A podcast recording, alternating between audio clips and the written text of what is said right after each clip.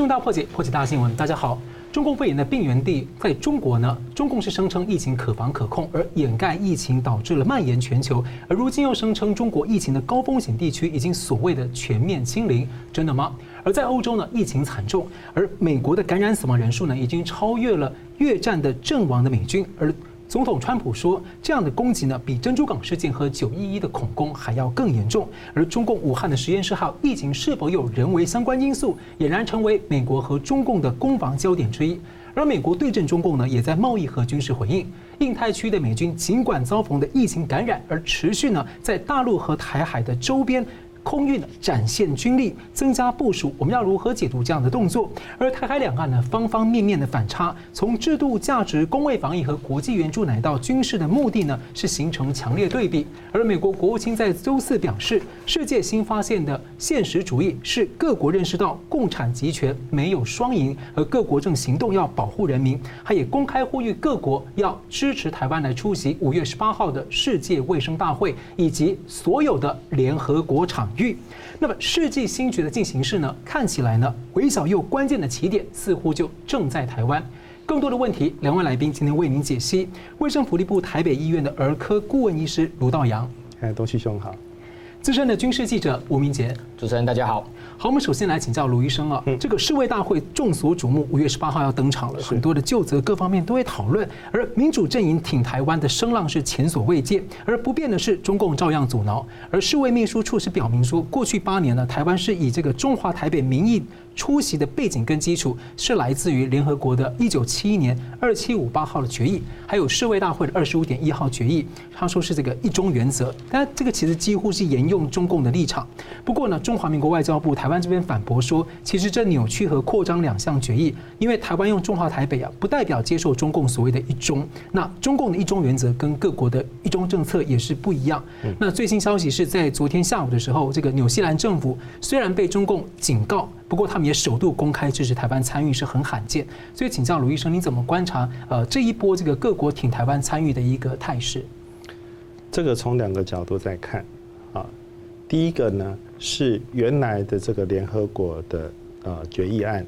本身有一些偏颇，而且长期以来被中共这边用一中原则的方式以偏概全的去把它取消。为什么？因为我们在这个呃决议案里面，并没有呈现台湾的问题。那决议案里面讨论到的是中国的代表权跟蒋介石政权代表中国人民，一个台湾的字都没有。如果在这个时代跟四十几年前的状况来对比，完全不合时宜，完全不不。不适合用在今天的台湾，所以这个字眼是现在我们可以提出来再反驳，不适合适用台湾参与，呃，这这世界卫生组织，尤其是以观察员的身份出席，完全没有直接的冲突的问题。但是我们要了解另外一个点，世界的那个呃政治现实上，啊，中美。跟中国、跟中共、跟其他国家的利益纠葛跟对立，现在其实是一直在提升的。就像我们，就像您刚刚的前言引言里面有提到，事实上有很多的那个利益基础，并没有做一个大国应该有的责任的时候，别的国家当然会想到说，不行，我不能够这样子跟中共一起玩下去，因为牺牲的。再也不是只有一个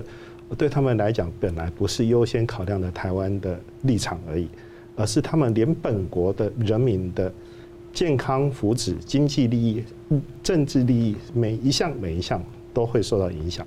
所以他们现在一定要挺身而出来面对这个这的意见。所以像纽西兰的的立场是基于健康人权跟他们国家的利益，他们一定要站出来。因为这个是攸关于他们自己健康的优先的那考量的点，只是我们台湾是跟他在同一阵线上面，所以他支持我们是理所当然。当而且他也很明显的看到，在这个时间点要跟中国妥协，你的任何一个政治上面的那个议题，事实上得不偿失。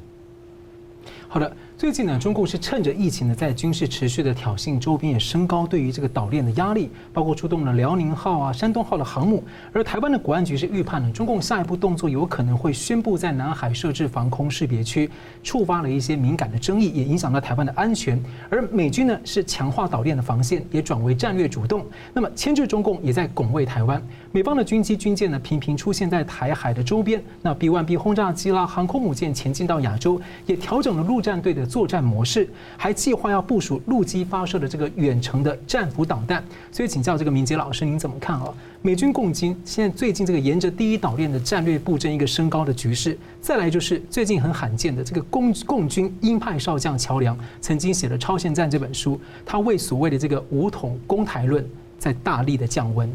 我们先谈一下目前的局势哈，就是说这一波这个中美关系或者是在台海、南海的这一个情势升温，这个始作俑者当然是这个中共人民解放军。那等于说武汉肺炎在中国大陆爆发之后，他开始这个六次派军机呃对台施压，绕台也好，然后随后我们看到四月份他的辽宁号出来第一岛链，然后在这一个台湾的东面，然后进入巴士海峡之后到南海绕了一圈啊，那。这个时间点非常这个敏感的，主要是说，因为这个疫情已经扩散到欧美国家，特别是美国，在那个时间点，美国本土的这个呃，的确疫情也是相对严重，那甚至影响到美军。那大家都知道说，这罗斯福号航母本来在西太平洋巡弋，就因为这一个染疫的关系，它必须就是到关岛去进行相关的这个后续的应变处理。那趁趁趁着这一个在西太平洋美军没有这样航母打击群的情况之下，那我们看到解放军就借这一个时间，短暂对他们来讲。是一个非常短暂的一个，对他们可能是一个战战略的机遇期，好，不过这就是借美军的这个战略空隙，那在这一个亚太地区各这个扩张军事，然后这个呃做了很多的这个军事挑衅的动作。这个动作呢，包含譬呃，譬如说这一个在台海，我们刚刚谈到的那些对台施压，南海的部分也这一个呃惹了不少事哈，那让周边国家都非常的厌恶哦，特别是譬如说他在南海，他本来七个岛礁，后来他又在三沙市增设了这个西沙区、南沙区的行政区，那可能现在还传出说未来可能也许他会公布这个南海的防空识别区 ADIZ，那其他不管是对越南，他用这一个他的海警船去撞撞沉这个越南的渔船等等，或者用他的军舰军舰的射控雷达去锁。啊，这个菲律宾的这种军舰，这样的一个这个相关的军事动作都非常的挑衅哈，也非常的这一个呃，对南海地区的这个稳定和平啊，是这个完全没有注意的。那这种情况之下，当然美军某个程度它还是要维持一个在西太平洋的一个军力平衡，所以我们看到美军最近加大了很多的动作哈，特别是很多的这一个。军事上的这个战术行动，在过去是非常少见哈。譬如说，在南海的部分，他在四月二十八、二十九号连续派了两艘神盾舰，连两天穿越南海。过去是两三个月一次，他这一次连两天就穿越。同样在台海的部分，那个贝瑞号的这一个伯克级的神盾舰也一样，过去是平均每个月一次嘛哈，他这个四月份就一个月内就穿两次。那当然，这个相对时间点都是在回应。当时这个辽宁号，譬如说，不管它是出第一岛链攻过海峡，或者是说这个进入巴士海峡的时间点，这个美军就神盾舰就在台海这一面做相对的反制。那特别是五月份以来，我们看到连它的这个 B-1B 的超音速轰炸机、战略轰炸机，那等于说也是非常频繁的。如果进呃前后事实上到现在已经有五批次了哈，从四月底。那到五月来讲，将近一个礼拜之内就三次，这种战略性的武器在东海、南海活动，过去来讲，以美军它的自由航行的频率来讲，也是两三个月才一次，而且过去是用 B 五十二 H，那 B 五十二 H 的这种长城轰炸机，它现在撤回美国本土，但是它换来的就是说，它用一个动态的兵力部署的方式。战略上明确告诉北京说，你只要军事挑衅，我一定会有所反制。那你只要危害到台海跟南海的这个和平，我也会有相关的动作。所以，它 B1B 的这个战略轰炸机，最近五月以来三次直接直抵这个东海，特别是接近台湾东北角。那这个某个程度的部分，当然这个战略上就是直接很表明的，就是台湾的安全我会负责。啊，那另外的部分就是说，它的这个上面搭载的这些弹药，不管是 JASSM-ER 或 LRASM 这种反舰飞弹。对于在东海这个区域，不管海上的或地面的所有的军事目标，都在他打击范围之内。所以这样的一个相关动作，双方的确，呃，基本上美国就是在做一个非常明确的政治上的警告，那要这个解放军不要再利用这个疫情去这个进行所谓的军事扩张。那最后谈到刚刚讲到说，解放军的这个退将，空军退将桥梁，那最近讲了一个，包含他特别讲到，好像台湾问题攸关中国国运啊，不可。轻率激进。这个标题看起来，形式上表面上看起来好像就如同主持人讲，好像在替武统论降温哈。不过我们仔细再去解读这篇文章，事实上我都不认为哈，基本上它并不是呃反对武统。啊，只是说在这个时间点，他算是相较于其他的退将稍微冷静一点啊。其他退将是完全这个不假思索，呃，在台海这个你用武统方式处理台湾问题的时候，可能会造成多少的这个负担跟代价。那桥梁基本上他算算是比较稍微理性，因为他会去评估，就是说不管你攻台过程，或者是就算是被你占领台湾被你占领，可能事后的这个战争结束之后，这种终战的结果，统治台湾事实上要付出很高的代价。这个部分会拖垮自己中国未来的发展。那当然，他的这样一个结论，重点是说，他不是说这个完全要否定武统论啊，他只是把武统放在最后。也就是说，他认为在扳倒美国之前，事实上武统台湾可能代价非常大，所以他认为先决条件应该是要先把对美啊的这个部分，就这个中国能够先拿到所谓的这个霸权的地位，然后把美国扳倒之后，再来处理台湾问题。所以总结来讲，他还是武统派。哦，只是说他认为这个时间点不是处理这个台湾问题的好时间。是的，好了，美国总统川普呢，从三月中旬起就亲自站上第一线呢，抨击中共不当的处理疫情，而导致了各国和美国人民呢经济的重大损失。而美国现在是加速的很快的在研发疫苗和药物，不过呢。到底情况如何，还要再观察。而川普呢，正在逐步的推动全美国的复工。不过呢，部分专家呢，呃，部分国家其实也有在规划复工的问题。不过有些专家警告说，如果太快复工的话，可能会赔上更多的人命。不过川普本周是强调说，国家必须要回到正轨。所以我们要请教卢医生哦，经济跟防疫似乎是一个两难啊。那您怎么看？说在透明处理疫情的情况之下，各国如果重启经济的话，跟这个促使疫情升温之间的这个风险性跟关联？我们可以从新加坡的例子就看到了，新加坡本来是啊防疫的模范生，但是它的破口竟然出现在外劳身上，为什么？他们一直很努力的想要抢在复工的先机，所以他们的经济动能有很大的层次，是需要是需要这些外劳很能够积极的、快速的回到。工作场域去，结果他们的环境住居家环境的防疫，并没有办法做到像他们国民居民的那么完善的那个层次的时候，小小的破口就很快的爆发出来。是，所以就变成是你可以感受得到是，他是不是重经济，然后轻忽的这个啊疫情上面可能的破口，那。川普会不会重蹈覆辙？我们我们事实上要很小心。那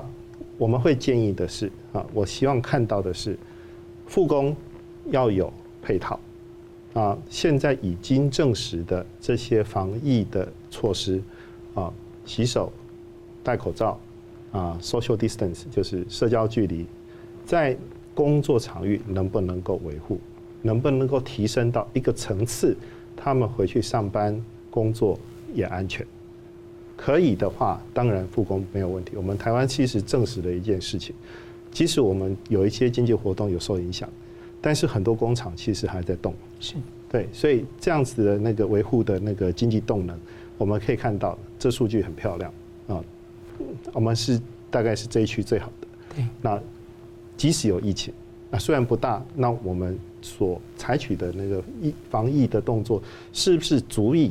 让别的国家也可以参考，复工的时候要做什么。如果说他这方面能够有做好配套协调好，然后积极的去让这些那个公司行号也好的继续来做，那应该没有问题。好了，我们休息一下，马上回来。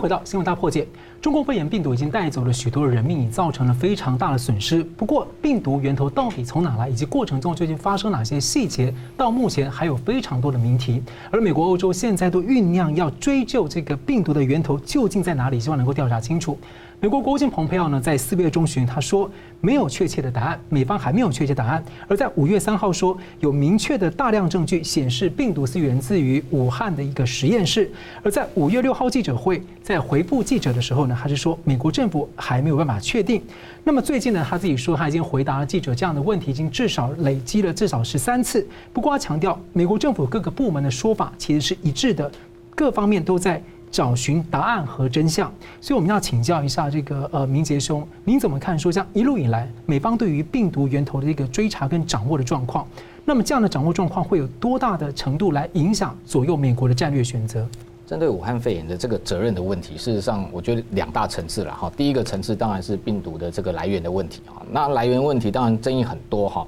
包含它到底是人工还是自然好。然后这个呃是从武汉的 P4 实验室出来的啊，还是有其他的管道？那这个部分当然美国现在在调查，所以这个部分包含我们看到的确美国内部有不可不同的看法。那庞皮欧他有一个比较特殊的背景，是他过去是美国中情局 CIA 的局长，所以也就是说他对情报管道的掌握应该有他的这一个呃特别的这一个看法哈跟资料。那只是说那个资料在情报单位来讲，他要有很明确的市政，在做研判的时候可能会比较。呃，有具体的时候，大概才会对外公布。那现在还没有，当然内部可能还在做相关的资料的这个研判或收整哈。那这个部分的确是有争议，不过第二个层次，我觉得那是毫无争议的，就是基本上中共以隐匿疫情的部分啊，前端这个部分不管它病毒的来源是从哪里来，但是扩散出来，不管你是从 P4 实验室、华南海鲜市场，但是你这个扩散到武汉市的时候，那个过程中你这隐匿的这个动作，中共官方的隐匿的动作，这个是事实。那隐匿之后呢？呃，我觉得像川普前一阵子他讲说，的确这个他像今天又讲说有人干的蠢事了哈。是。那这个隐匿的过程，这个是非常具体的哈。这个事证事实上事后都很多讯息是可以佐证的。那不只是说从可能实验室扩散出来，不管你是这个。不小心外泄或者用什么样的方式，当然有很多很多种可能啊。譬如说，像先前英英国的媒体也报道嘛，这个武汉实验室的这个研究员石正丽，他去采集蝙蝠的时候完全没有防护嘛。是。如果他完全没有这种防护病毒防护的观念，就算你放到 P4 实验室里面，事实上也是一样会有漏洞的。那所以，如果是因为人感染的带出来。那或者是可能 P4 实验室，因为后来中共自己内部有再去，这没有遵照这一个法国的这一个相关的规定，可能有再去做改装，它的相关的这种防护可能也都不足，也可能外泄，甚至有外传说贩卖动这个实验动物等等很多种可能。是，那外泄出来之后，我觉得中共官方还有另外一道网是可以把它补这个弥补的，是说你不要扩散，从武汉市又扩散到整个湖北，从湖北又扩散到全中国，但是在这中中间的过程中，川普最不满的是说你中国内部自己封城。好，你禁止这个武汉的人，譬如说这个直接飞飞到北京，但是你却让武汉的人可以飞到全世界。是哦，这样的一个过程，就是这个隐匿之外，在接下来就是扩散，扩散的责任也很大。然后扩散之后呢，他在全球第一时间，中国自己疫情爆发的时候，又全球在扫这些医医疗物资啊，那包含口罩，全部都被他市场上的都他自己已经有生产了，还把国际市场的扫光。那扫光之后呢，回过头来欧美开始爆发之后，缺乏医疗物资的时候，他又开始出来大外宣做大善人。哦，然后又捐口罩，事实上这是卖口罩，也不是捐口罩，卖的价格都比人家还贵，而且最重要的是又贵又烂的口罩。好，那这样的又贵又烂的口罩，还要跟人家谈这种这个筹码，譬如说跟法国，他还要跟他用换这个五 G 啊，华为的这个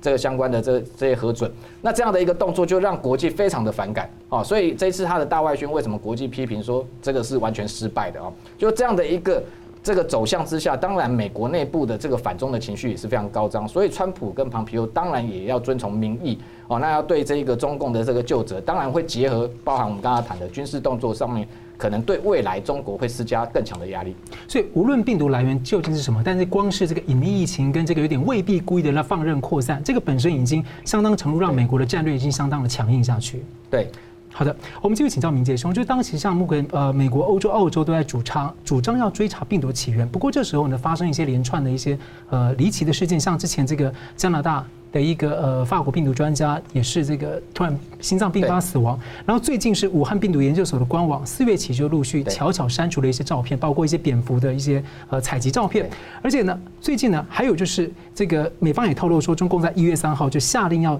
这个销毁了病毒样本，而最新的是本周发生了一个美国的一名这个病毒的学者刘斌被谋杀死亡，而他正在进行一项关键的研究。所以这连串的事件，请教您怎么观察？我先从最后讲这个呃，宾州这个华裔的这个呃，等于说生物学家，他叫刘斌。这个案件事实上，昨天美国大概有一个警方有一个比较新的讯息啦，哈，是说另外一位那个叫顾浩。枪杀他，当然第一时间这个动作，当然外界都会质疑啦。以中共政权什么事情都干得出来的这种这种背景之下，当然大家会怀疑说，是不是因为这个刘斌他有掌握相关的一个可能中共内部疫情的资料，或或者是他在疫苗上有新的一个发展哈？那各种可能导致这个杀机。不过美国警方昨天的讯息是说，调查之后可能这是一个比较特殊的关系啊，就是可能有三角关系的导致这一这一起这个谋杀案。那后续当然要有更多的市政再去这个判断，说到底这是是不是牵涉到中共政权的问题哈。那另外就是说，这一个销毁样本，这的确都在我们刚刚谈的包含隐匿疫情中间的一部分哈。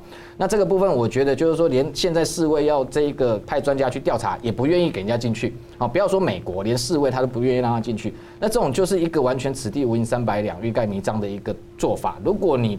这个光明正大，如同你这个对外宣称的哈。所有的每一个这个节点都做得很好，也没有隐匿疫情，也没有各方面的这个这个做错任何事情，为什么不开放给人家进去看？啊，这是一个很很简单的动作嘛。那你越掩盖，就越表示说你你你内部有这个不可见人的一个可能大家看不到的地方。那所以我是说，这一个责任的问题，事实上是不是从武汉实验室出来的？事实上，我们如果回头去看哈，二三月那时候。习近平的很多下令的动作，事实上都在证明说，这个病毒非常有可能就是从实验室出来。譬如说，那时候如果以以地方来讲，他的北京市的这个党委曾经下令说，在呃相关的这些实验室的管理哈，譬如说中间不得有这个，譬如说病毒样本这个外泄或者遗失。哎，你为什么要下下这个令？如果不是怀疑说是从武汉实验室出来，你为什么事后要做这个动作？另外，习近平那时候大家都知道，他特别下令说，在未来生物安全要列入国家安全体系，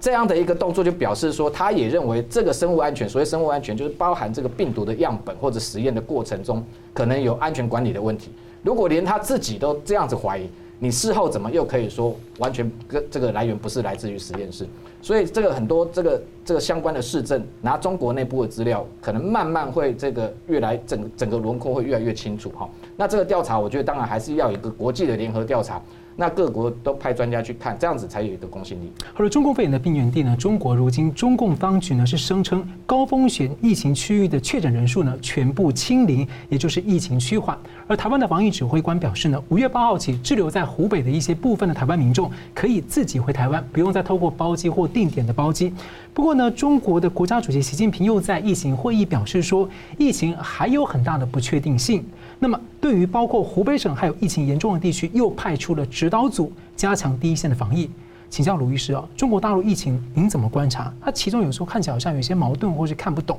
那外界要如何去掌握判断风险？哦，有一句话叫“雾里看花”。当资讯没有办法透明清楚的时候，我们都都需要从侧侧面去了解。那几个侧面的消息，我排出来给给给您看看。第一个是它有复阳率的可的的数量可能有跑出来了。第二个，它有其他的省份现在有疫情，东北就是一个例子。对。那事实上，我们还看到另外一个消息，这个比较重要，贴近这个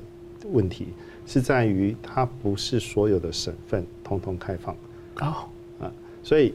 我们也看到一个消息，一些消息是，它开放的高铁啦、飞机啦这样飞，但是很好几个省份还阻挡别的省份的那个呃旅客回去，而且回去还是要被隔离，所以意思是说中央的指令下来说不用封城了，但是没有很多省份完全遵照这个指令去做，意思是他们其实还不放心，啊，所以。这样看起来，他们的确有一个很大的不协调的部分，疫情防疫动作的不协调。那这个更需要更确认的资讯，才能够做下一步。如果我们这样子看的话，这风险还是一个很高的地方。的确，某一些地方比较开放了。那他们如果说，呃，湖北已经没有其他的民众进去，那我们这边也可以开放说，那湖北是不是可以回来？那当然，这些人会需要依照原先的防疫措施进来先检验，然后再隔离，才可以真的进来。而且他们已经熬过了这这几个月了，很辛苦啊，又是又加上又是自己人，毋庸置疑，我们应该要让他们回来。而且现在也风险比较低，但是其他的地方我们还是要警戒，我们不能把这个破口再让它放大。好的，好了，节目最后我们请两位来宾呢各用一分钟来为我们总结。我们先请卢医师，特别是看这个台湾目前的角色。呃，先讲这个呃世卫的那个会议，呃，刚刚有一个点我需要再讲出来，就是根据中国跟中共跟呃 WHO 的 MOU 这个秘密 MOU，我们到二零零九年才知道它的内容啊，是。主导他们现在跟我们互动的模式跟呃呃呃标准，一定要经过他们才可以，一定要经过他们才可以去参加会议啦，啊，得到讯息啦这些的，这个是现在关键我们如何跟 WHO 互动的最重要的文件。那其他的只是一个会员的那个呃基本的那个呃行政上的运作，所以他不不让我们。